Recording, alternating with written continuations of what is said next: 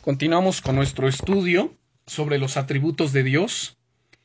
Y recuerden que hemos estado examinando en las últimas lecciones la omnisciencia de Dios. Y todavía vamos a continuar porque hay muchas cosas importantes que tenemos que conocer. Bien, vamos a orar. Padre, en el nombre poderoso de Jesucristo, te damos muchas gracias, Señor. Gracias por tu amor y tu presencia. Gracias porque tú eres bueno. Para siempre, Señor, es tu misericordia. Gracias porque en esta mañana podemos estar ante tu presencia, Señor, estudiando tu palabra. Oramos que abras nuestro entendimiento, que nos guíes a través de las escrituras, que perdones nuestros pecados y nuestras faltas. Tú eres santo, Señor.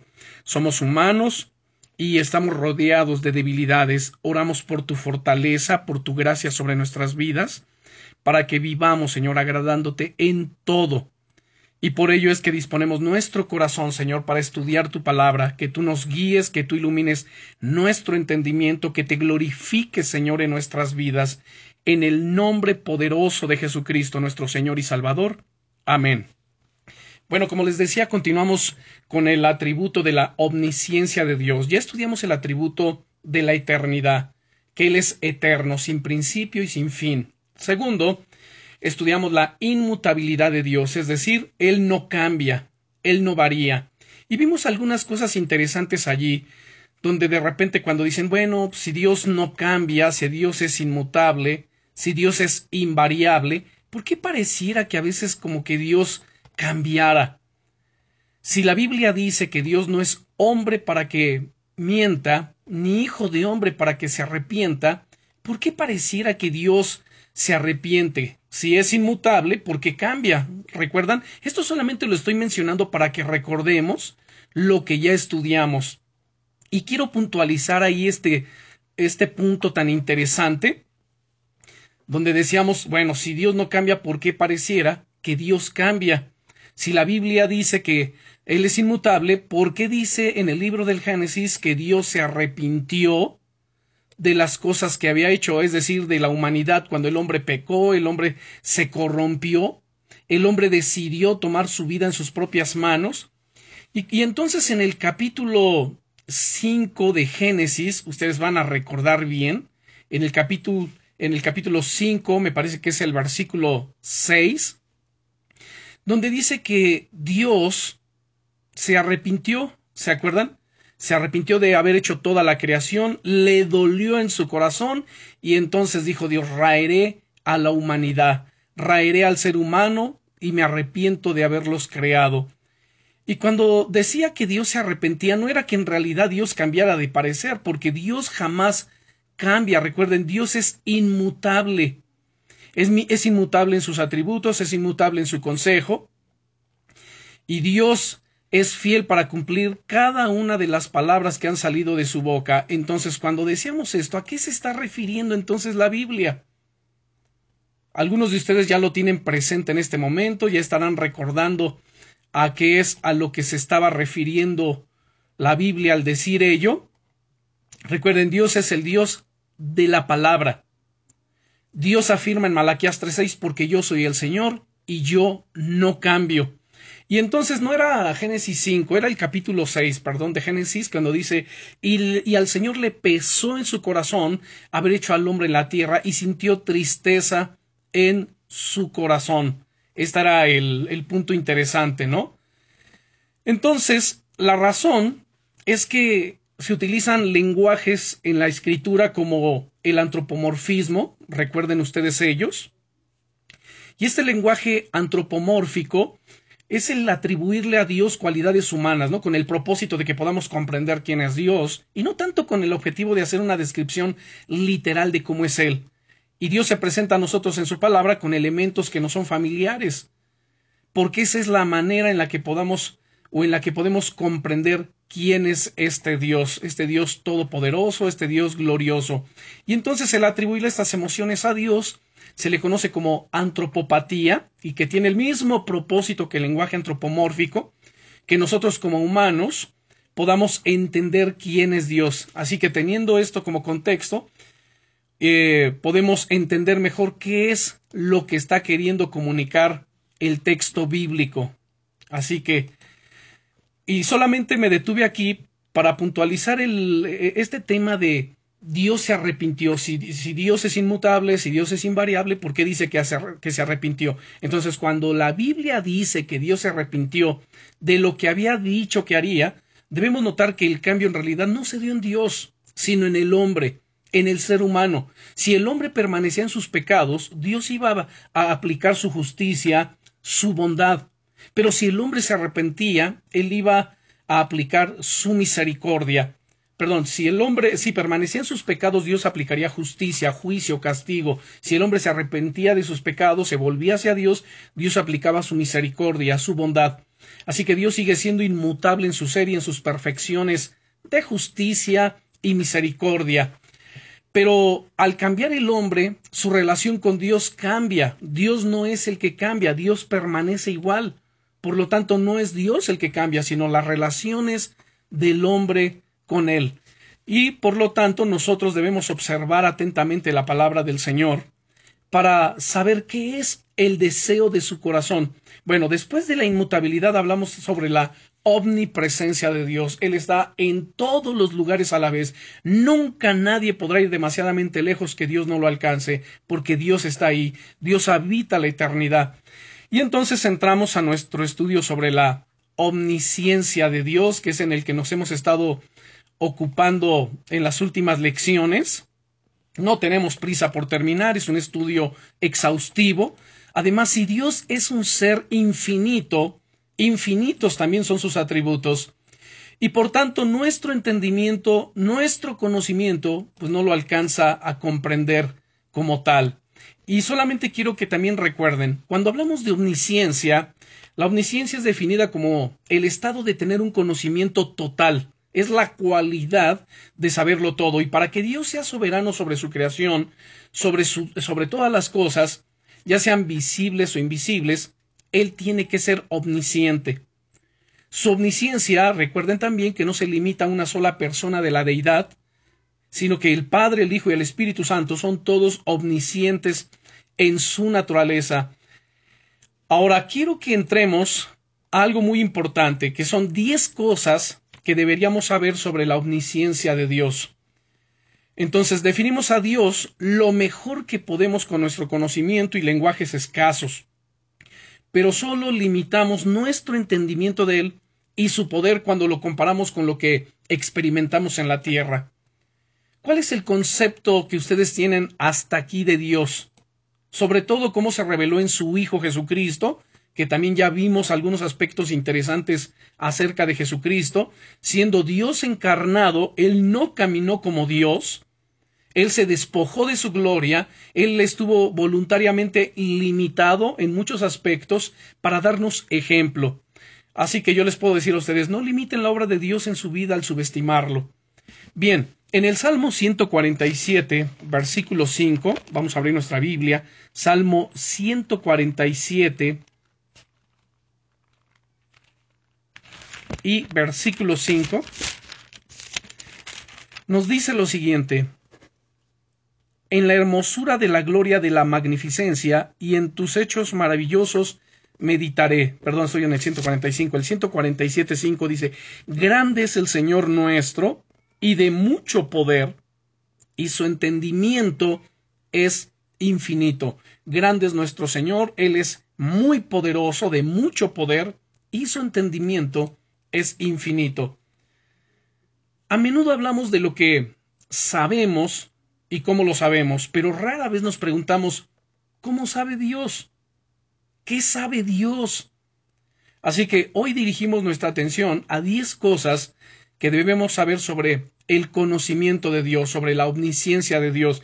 Y la primera cosa que debemos saber o tratar de entender o comprender es que el conocimiento de Dios es intuitivo no es discursivo. Y cuando digo que nuestro conocimiento como seres humanos es discursivo, quiero decir que viene a nosotros por medio de la observación, el razonamiento, la comparación, la inducción, la deducción y así sucesivamente. En otras palabras, nosotros aprendemos. Pero el conocimiento de Dios es intuitivo, lo que quiere decir que es innato, es inmediato. Dios no aprende, Él simplemente lo sabe. Él sabe todo. En el Salmo 73, versículo 11, abramos nuestra Biblia, Salmo 73, versículo 11, y dicen, ¿cómo sabe Dios? ¿Y hay conocimiento en el Altísimo? Vamos al primer libro de Samuel, capítulo 2, versículo 3. Primer libro de Samuel, capítulo 2, versículo 3. No multipliquéis palabras de grandeza y altanería. Cesen las palabras arrogantes de vuestra boca, porque el Dios de todo saber es el Altísimo, y a Él toca el pesar las acciones. Entonces, estamos viendo versículos que nos hablan acerca de esto que estamos hablando, del conocimiento de Dios intuitivo, que Él lo sabe todo. Él no necesita aprender, Él no necesita eh, digamos, estudiar, Él lo sabe. Nuevamente vuelvo a leer este versículo 3. No multipliquéis palabras de grandeza y altanería, cesen las palabras arrogantes de vuestra boca, porque el Dios de todo saber es el eterno, y a Él toca el pesar las acciones. Y veamos Job, capítulo 12, versículo 13. El libro de Job, capítulo 12 y versículo 13. Dice, con Dios está la sabiduría y el poder. Suyo es el consejo y la inteligencia. Así que Él no descubre ni olvida. Ese es el primer punto muy interesante, que el conocimiento de Dios es intuitivo, no discursivo. La segunda cosa que tenemos que saber es que también hay que recordar que el conocimiento de Dios es simultáneo, no sucesivo. Él ve las, esto quiere decir que Él ve las cosas a la vez todas las cosas y en su totalidad, mientras que nosotros solo conocemos a medida que los objetos de conocimiento son presentados ante nosotros poco a poco. Para Dios, el acto de percepción es completo e instantáneo. Veamos, por ejemplo, en el Salmo 11, versículo 4. Salmo 11 y versículo 4 dice, el Eterno está en su santo templo. El Eterno tiene en el cielo su trono, sus ojos ven, sus párpados examinan a los hijos de los hombres. Saben, Dios piensa sobre todas las cosas a la vez. Esto es impresionante. Nuestra mente, por supuesto, no lo alcanza a comprender, ya que somos gente finita, con un conocimiento y un entendimiento limitados. Tendemos entonces a pesar todas las cosas bajo este concepto, bajo el entendimiento nuestro. Y por ello nos cuesta trabajo entender a Dios. Uno puede de repente pensar, ¿cómo alguien, un ser tan, eh, eh, puede existir un ser infinito, tan poderoso, tan glorioso, que pueda conocer todos los pensamientos y todas las cosas a la vez? Bueno, pues sí existe y es nuestro Dios. En tercer lugar, también sabemos por las escrituras que el conocimiento de Dios es independiente no dependiente. Él no recibe su conocimiento de nadie ni de nada. Él no depende absolutamente de nada ni de nadie. Él es un ser completamente independiente, externo a sí mismo. Bien, miren, Isaías hizo esta pregunta en el capítulo 40 de su libro, versículos 13 y 14. Veamos Isaías capítulo 40.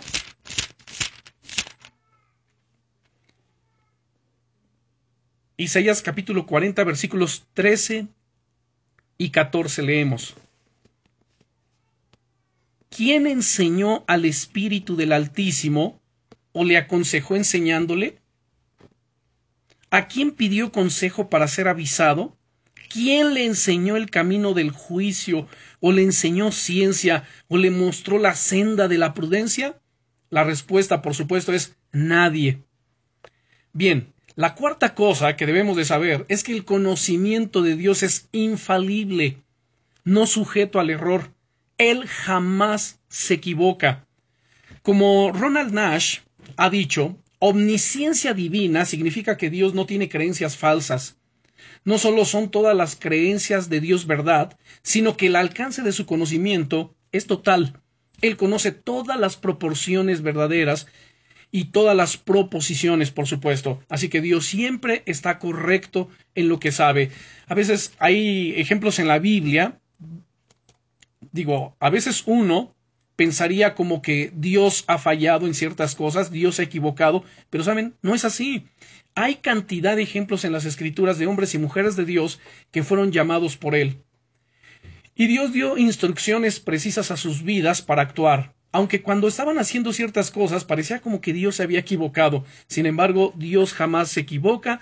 Todo es parte del plan, todo es parte del propósito de Dios. Y cuando se concluye con ese proceso, uno entiende y dice, wow, ahora entiendo que Dios tenía razón.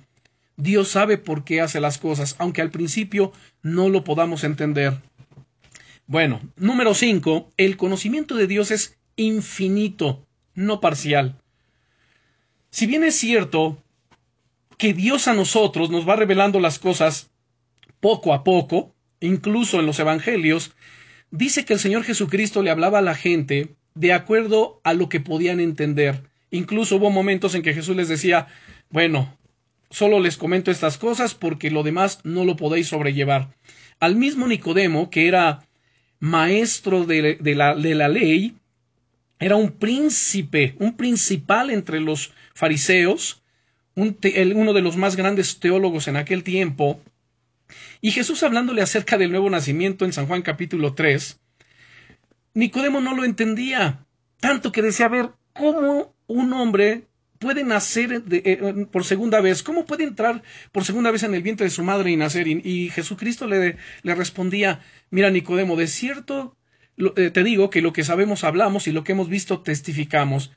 Pero si tú no sabes estas cosas terrenales, ¿cómo entenderás las cosas celestiales? O sea, el mismo Nicodemo no podía entender muchas otras cosas. A veces queremos que Dios nos revele todo, pero no puede ser así, porque si a veces con lo básico, lo elemental, lo que tiene que ver con nuestra salvación, apenas si con eso podemos, o muchos ni con eso pueden todavía, ¿cómo esperan que Dios les revele más cosas? Pero el conocimiento de Dios es infinito, no parcial, así que Dios conoce exhaustivamente todas sus acciones y planes. También nos conoce a nosotros de manera exhaustiva. Ningún secreto del corazón humano, ningún pensamiento de la mente, ni sentimiento del alma escapa de su mirada. Veamos el primer libro de Crónicas, capítulo 28. Vamos al primer libro de Crónicas, capítulo 28. Y veamos lo que estoy diciendo aquí. Recuerden, y vuelvo a repetir esto. Dios conoce exhaustivamente todas sus acciones y sus planes. También nos conoce a nosotros de manera exhaustiva y que ningún secreto del corazón humano, ningún pensamiento de la mente ni sentimiento del alma escapa de su mirada. Lo que ustedes en este momento están pensando, los secretos que están en su corazón, todas aquellas cosas, anhelos, deseos que están en su corazón, en su mente, en su alma, ¿saben? Dios las sabe, Dios las conoce. Ninguna de ellas puede escapar de la mente de Dios. Bien, veamos primer libro de Crónicas capítulo 28, y versículo 9. Vamos a ver la primera parte. Dice, y tú, Salomón, hijo mío, reconoce al Dios de tu Padre y sírvele con corazón perfecto y con ánimo voluntario. Esta parte es, la que quiero que observemos. Porque el Altísimo escudriña los corazones de todos y entiende todo intento de los pensamientos. Una vez más, veamos esta primera parte tan interesante.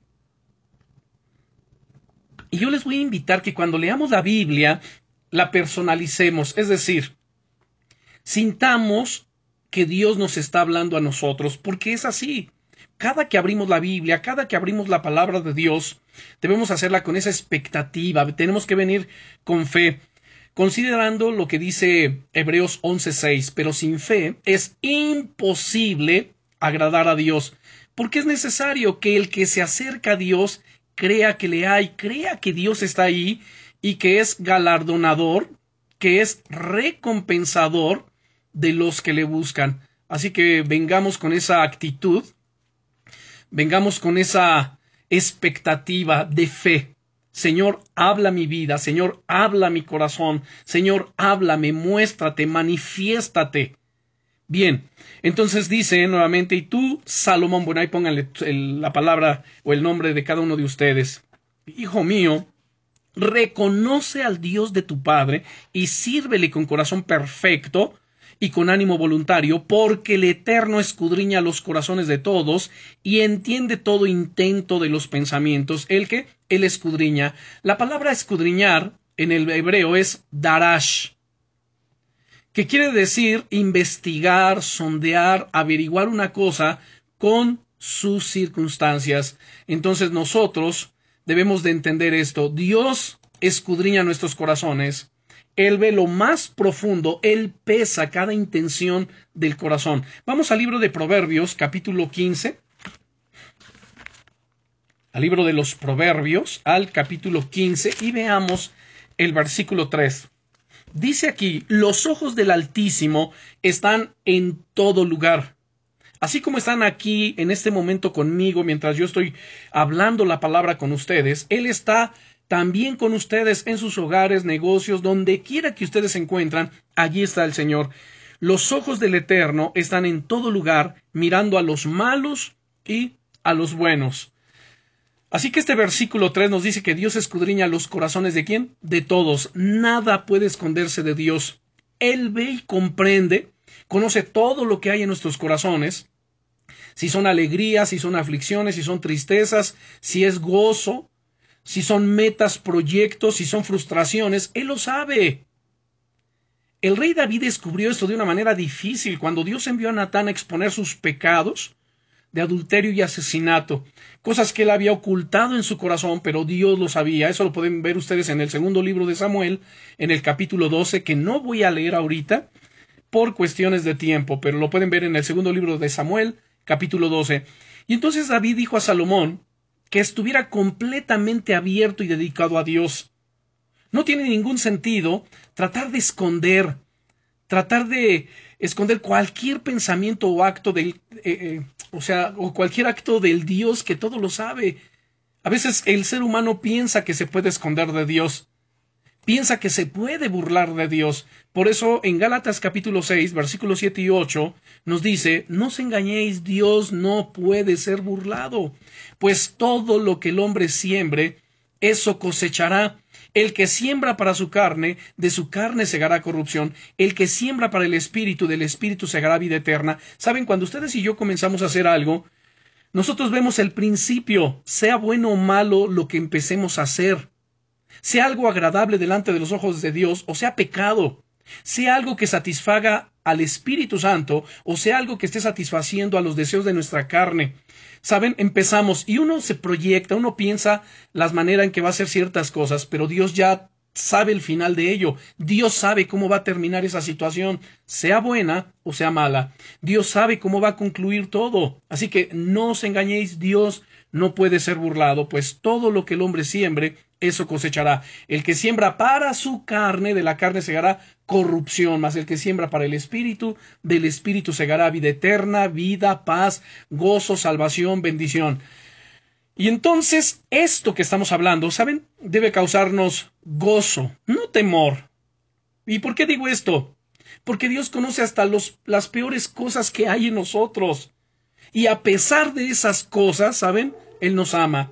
No que tolere esas cosas, no que esté de acuerdo con ello, simplemente Él nos ama porque Él espera que nosotros corrijamos, que nosotros asumamos responsabilidad y hagamos cambios, cambios importantes, pero si no lo hacemos, todavía, eh, como no terminamos de ver el versículo 9 del capítulo 28 del primer libro de Crónicas, pero quiero concluirlo Dice primer libro de Crónicas capítulo 28 versículo 9. Vamos a leerlo ahora completo porque solamente nos quedamos en la primera parte.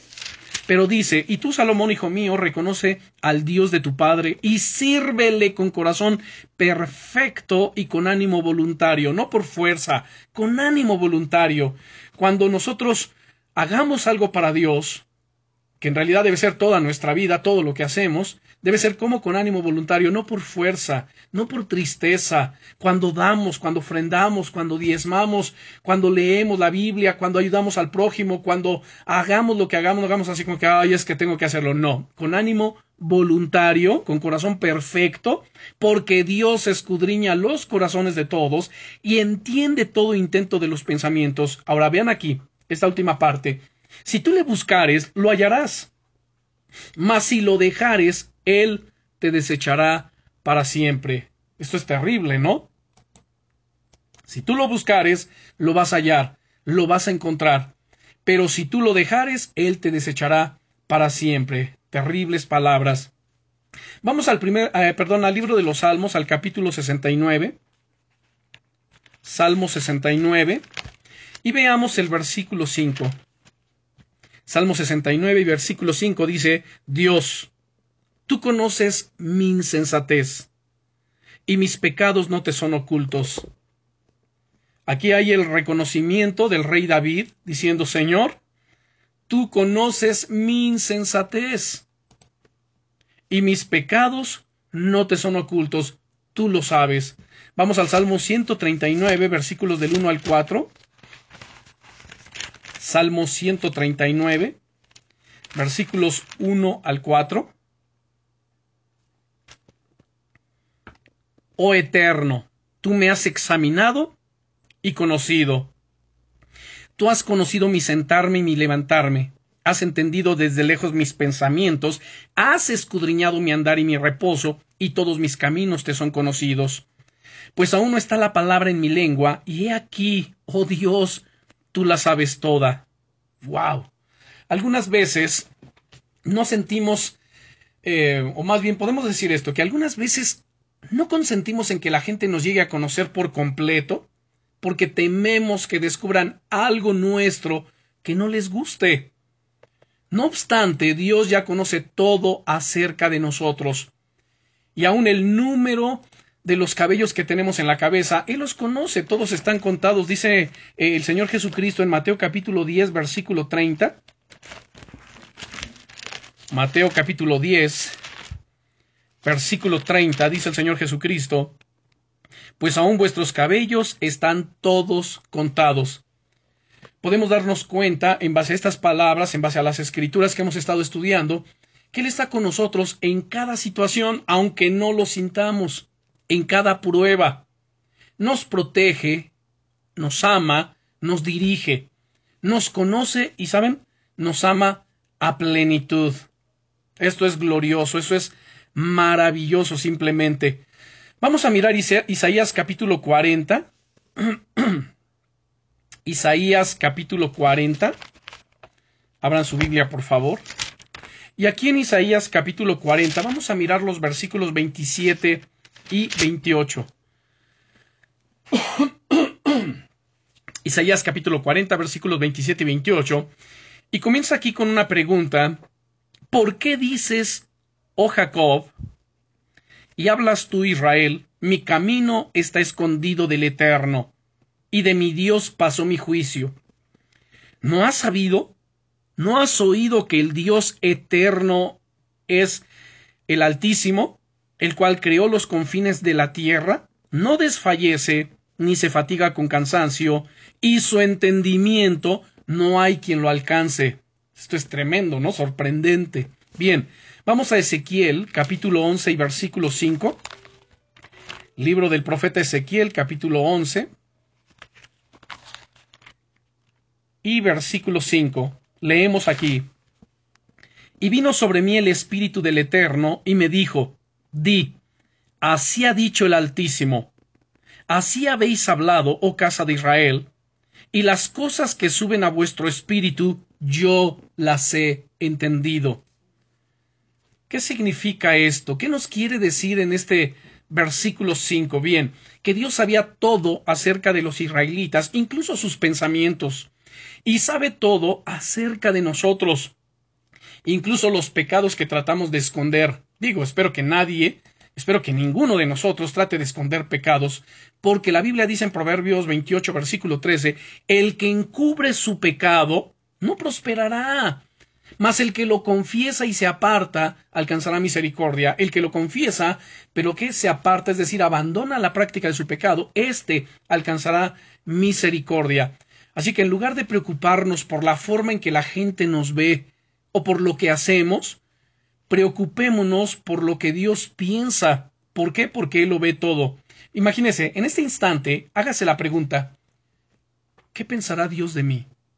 Señor, ¿qué opinión tienes tú acerca de mí? ¿Qué concepto tienes de mí?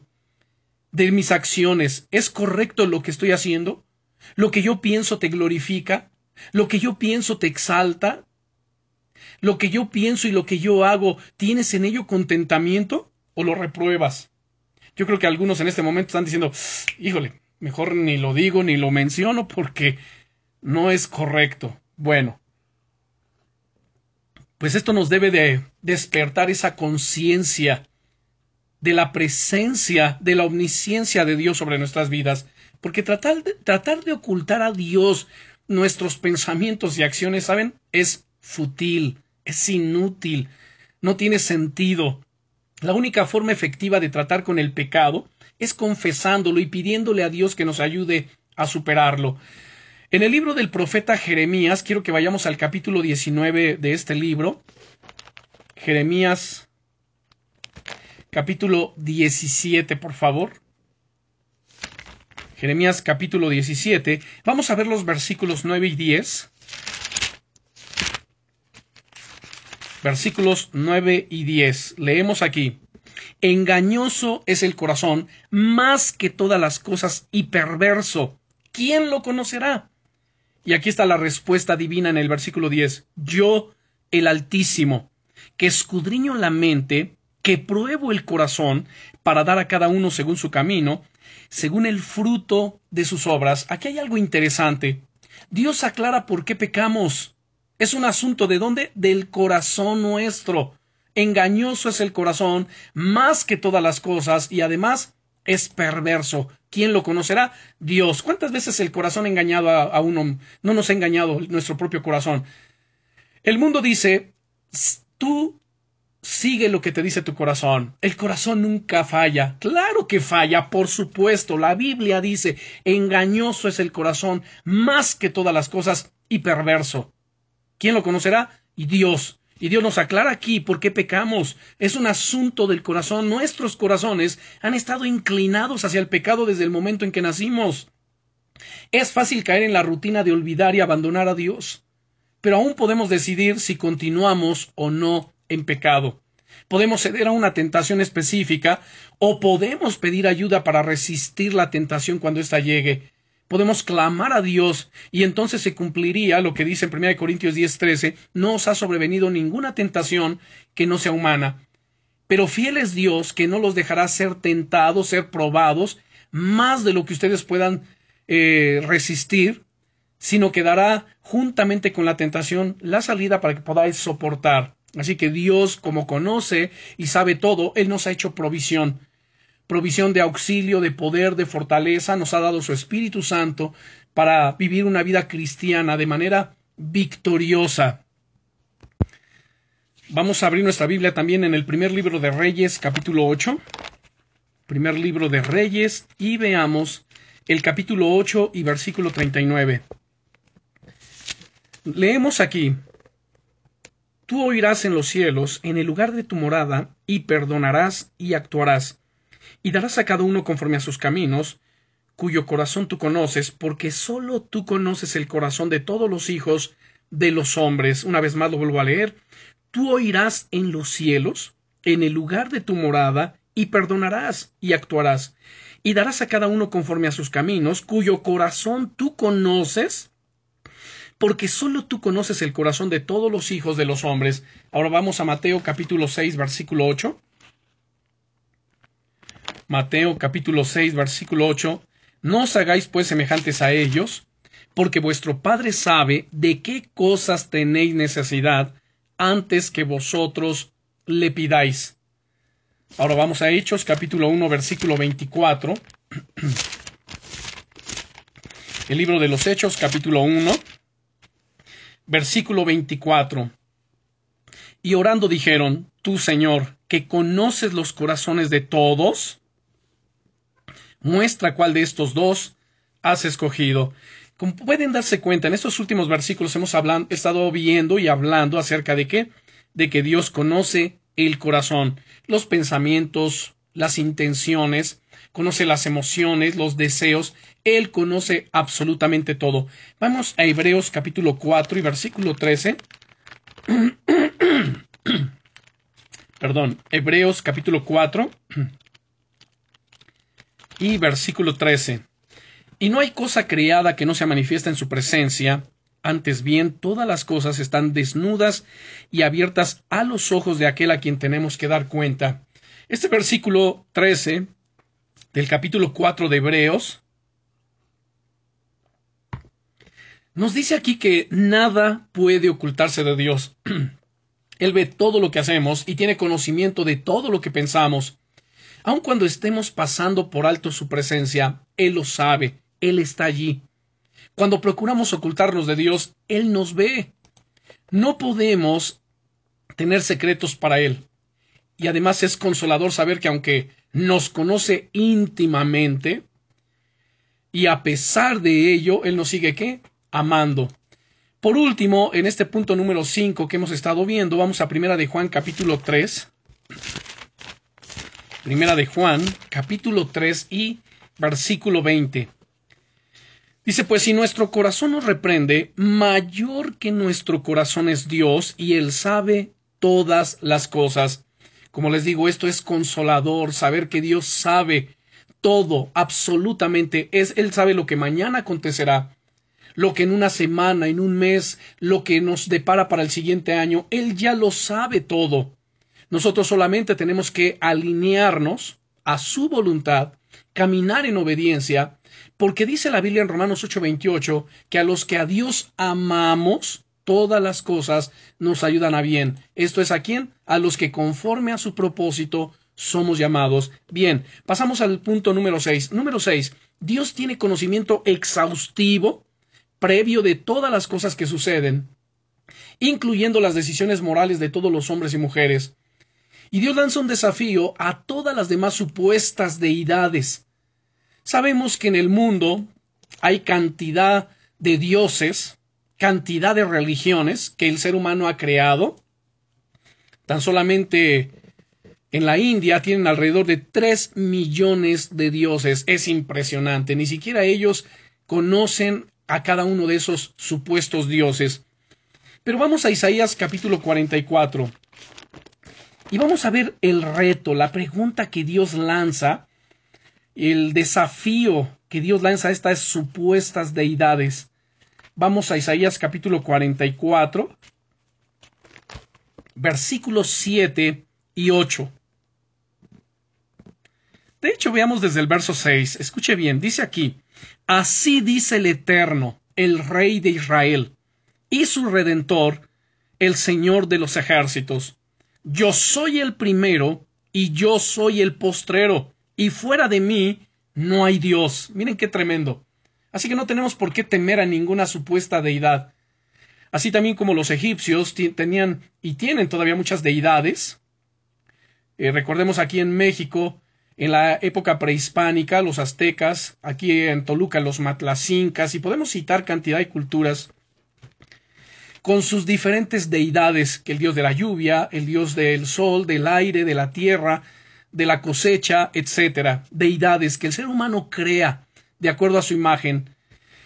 Ahora, entonces Dios aquí mismo y de manera categórica afirma, así dice el Eterno, el Rey de Israel, nuevamente estoy leyendo el verso 6, y su Redentor, el Señor de los ejércitos, yo soy el primero, y yo soy el postrero. Él es el Aleph y el Taf, el Alfa y la Omega. Y dice, y fuera de mí no hay Dios. ¿Y quién proclamará lo venidero lo declarará y lo pondrá en orden delante de mí, como hago yo desde que establecí el pueblo antiguo. Anúncienles lo que viene y lo que está por venir. No temáis ni os amedrentéis. ¿No te lo hice oír desde la antigüedad y te lo dije?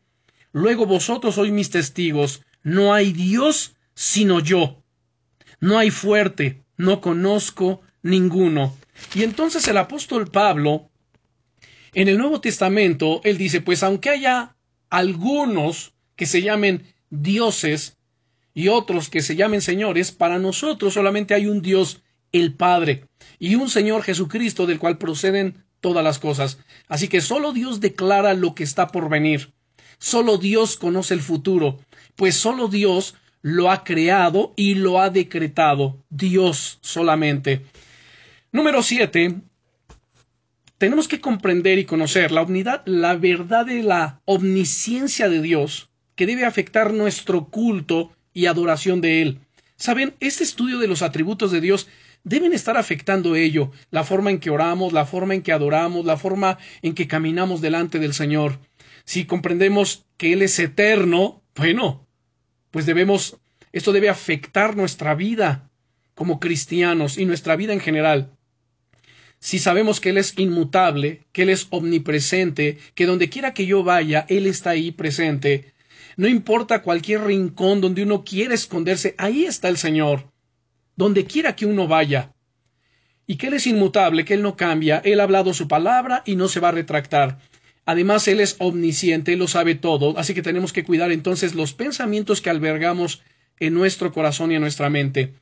Y entonces en este punto número siete, hablamos de la verdad de la omnisciencia de Dios debe afectar nuestro culto y adoración de Él. Stephen Charnock lo puso de esta manera.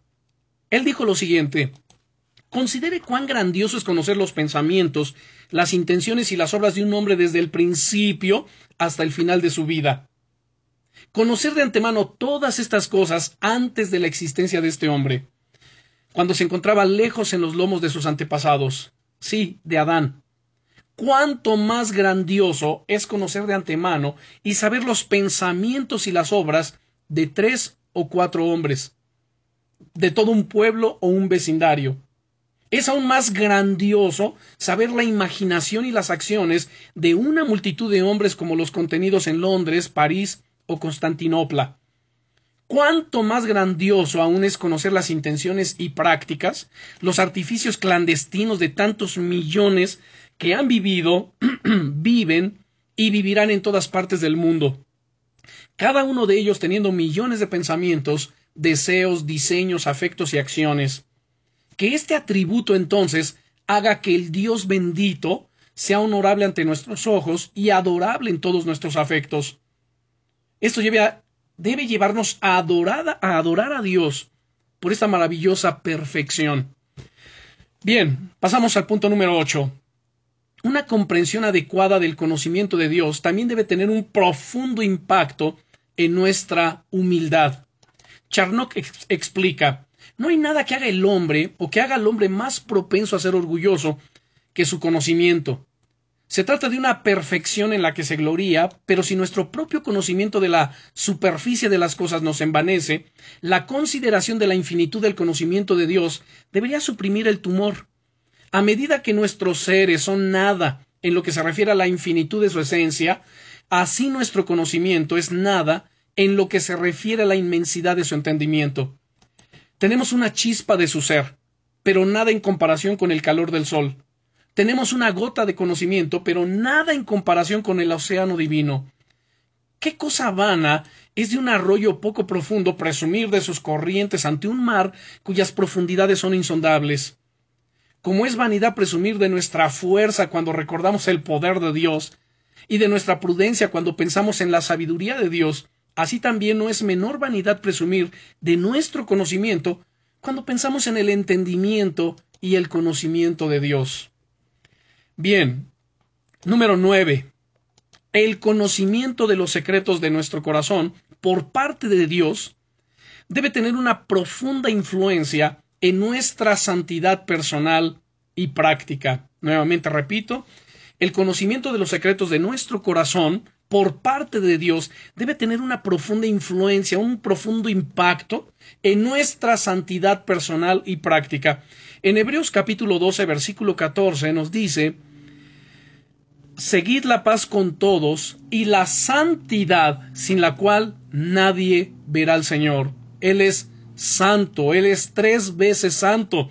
A veces la gente, como lo hemos citado ya cantidad de veces y lo he mencionado y lo seguiré diciendo, al desconocer los atributos de Dios, pues entonces tiende a formarse un Dios a su propia imagen, un Dios conforme a su propia semejanza o a su propio entendimiento, ¿no es cierto? Y todo esto por el desconocimiento de Dios, de sus atributos.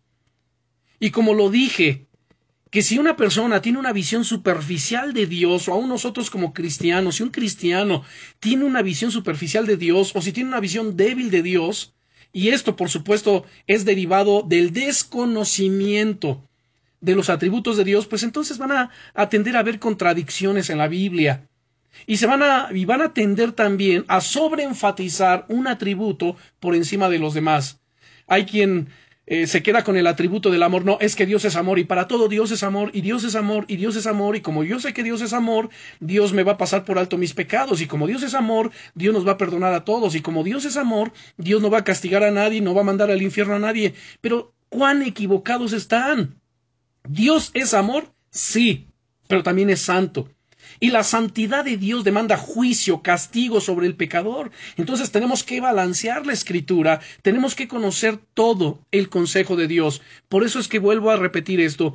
Si tienes una visión superficial de Dios o si tienes una visión débil de Dios, de su carácter, de sus atributos, pues tenderás a ver contradicciones y a sobreestimar, sobrevalorar y maximizar más un atributo que otro. Y es cuando tienes esta visión de Dios de un profundo alcance, basta e incomprensible que todos estos tipos de contradicciones desaparecen. Eso es simplicidad en el sentido de que Dios es uno y está todo junto. Descubrí que cuanto más entendía la inmensidad y supongo que en cierto sentido la complejidad de Dios, menos había posibilidad de que pudiera haber una contradicción en algo. O sea, no hay contradicción en Dios de ninguna manera. La complejidad de Dios, ¿saben? Eh, resta esa posibilidad de que, de que haya contradicción en algo, porque Dios trae claridad, trae entendimiento a nuestra mente en la medida que nos sumergimos en el estudio diligente de la palabra, en el estudio diligente de sus atributos. Ahora yo hago esta pregunta. ¿Puede la conciencia de un hombre fácil y agradablemente tragarse aquello que él entiende cae bajo el marco del conocimiento de Dios cuando es odioso a los ojos de su santidad y hace que el actor sea detestable para él? Las tentaciones tienen ningún deseo de acercarse a aquel que está constantemente armado con el pensamiento de que su pecado está reservado en la omnisciencia de Dios. Todo Dios lo sabe, Dios sabe y conoce aún los pecados que vamos a cometer más adelante. Por ello es que tenemos que estar caminando en obediencia, clamando por su gracia divina. Señor, extiende tu gracia sobre mi vida. Dios mío, líbrame de aquellos pecados que tú sabes me pudieran apartar de ti. Dios mío, líbrame de caer en la tentación. Dios mío, líbrame en el nombre poderoso de Jesucristo y toma mi vida, mis manos, Señor, en tu corazón. No permitas que mis pies se deslicen. Tú sabes y conoces, Señor, eh, aquellos caminos en donde el enemigo está poniendo acechanzas para hacerme caer. Líbrame, Señor, dame la sensatez, la sabiduría para evitar esos caminos torcidos. Bien, vamos a entrar al último punto, el número 10. Y es que lo que es aún más glorioso es que esta doctrina, que nos hace temerosos del pecado, es también el fundamento de consuelo y seguridad. Si Dios es eh, omnisciente, entonces Él sabe lo peor de nosotros, pero nos ama a pesar de ello. El apóstol Juan, él escribe lo siguiente en el Evangelio de... En primera de Juan, no, en el Evangelio, sino en su primera carta. Vamos a primera de Juan capítulo 3 versículos 19 y 20. Nos dice aquí, y en esto conocemos que somos de la verdad. ¿Qué, ¿Qué, es la verdad? Jesucristo es la verdad. En San Juan 14, 6 él dice, yo soy el camino, la verdad y la vida. Nadie viene al Padre sino por mí. Así que Leemos nuevamente, y en esto conocemos que somos de la verdad, y aseguraremos nuestros corazones delante de Él.